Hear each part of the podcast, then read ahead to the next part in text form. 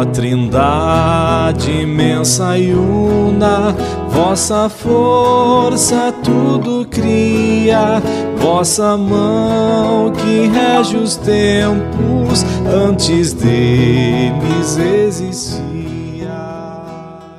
Mensagem do Padre com Monsenhor Luiz Antônio.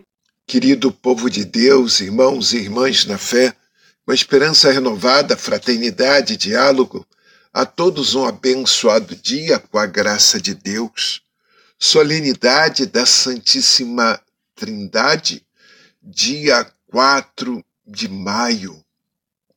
A solenidade que hoje celebramos não é um convite a decifrar o mistério que se esconde por detrás de um Deus em três pessoas, mas é um convite a contemplar o Deus que é amor, que é família, que é comunidade e que criou os homens para os fazer comungar nesse mistério de amor.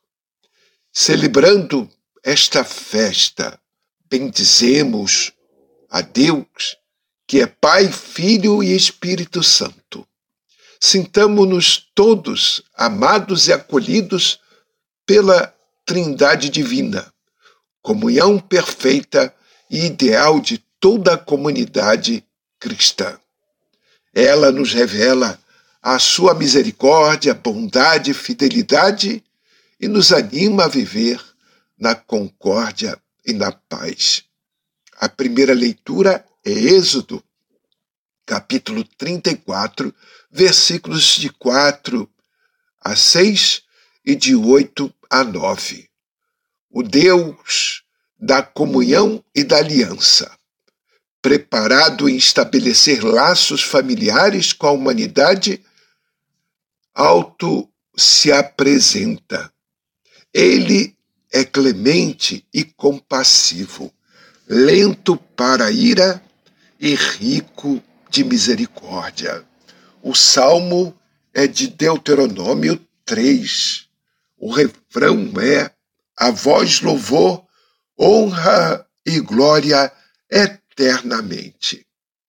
A segunda leitura é 2 Coríntios, capítulo 13, versículos de 11 a 13.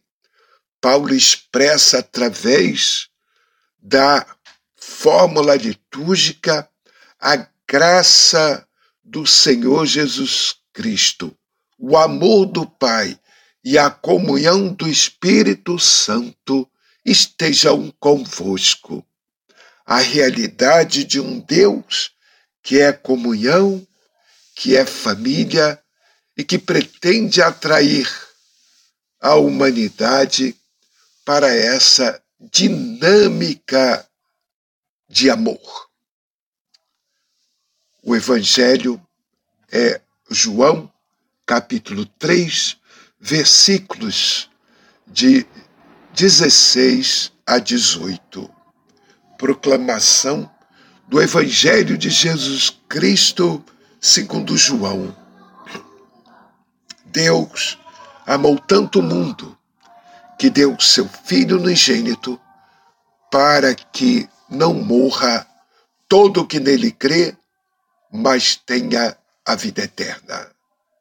De fato, Deus não enviou seu Filho ao mundo para condenar o mundo, mas para que o mundo seja salvo por ele. Quem nele crer não é condenado, mas quem não crê já está condenado porque não acreditou no Filho, no nome do Filho unigênito. Palavra da salvação. Poucos versículos, porém recheados de muita profundidade. Deus amou de tal modo o mundo que enviou seu Filho único para que sejamos salvos por ele. Não se trata de um amor abstrato ou mero fruto da imaginação.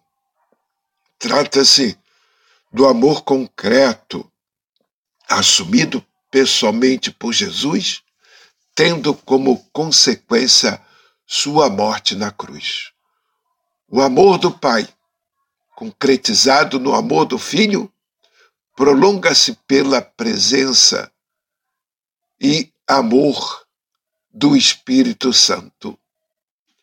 Essa grandiosa ação de Deus na história provoca uma crise. Este é o julgamento. A luz veio ao mundo, mas o mundo preferiu as trevas em lugar da luz. É que diante da revelação do amor de Deus, as pessoas se posicionam pró ou contra Jesus.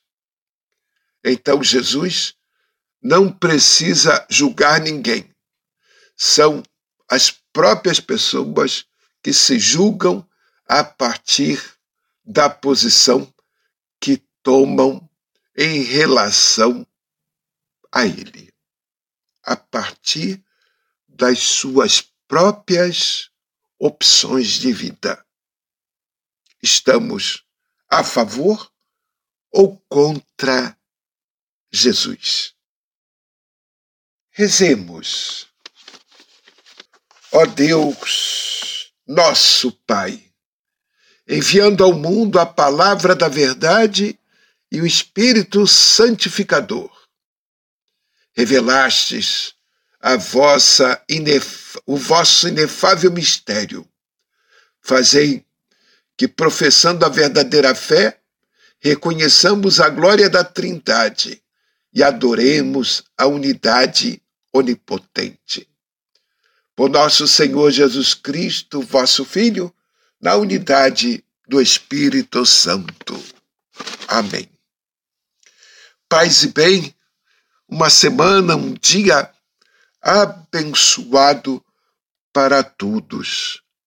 Não esqueçam de rezar, de viver, de colocar em prática o valor de uma vida de comunidade.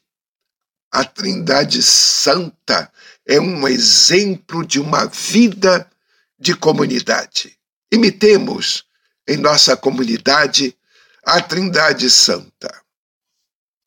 Um dia e uma semana abençoada para todos. Só por vós, Trindade Santa, suma origem todo bem, todo ser, toda beleza, toda vida se mantém.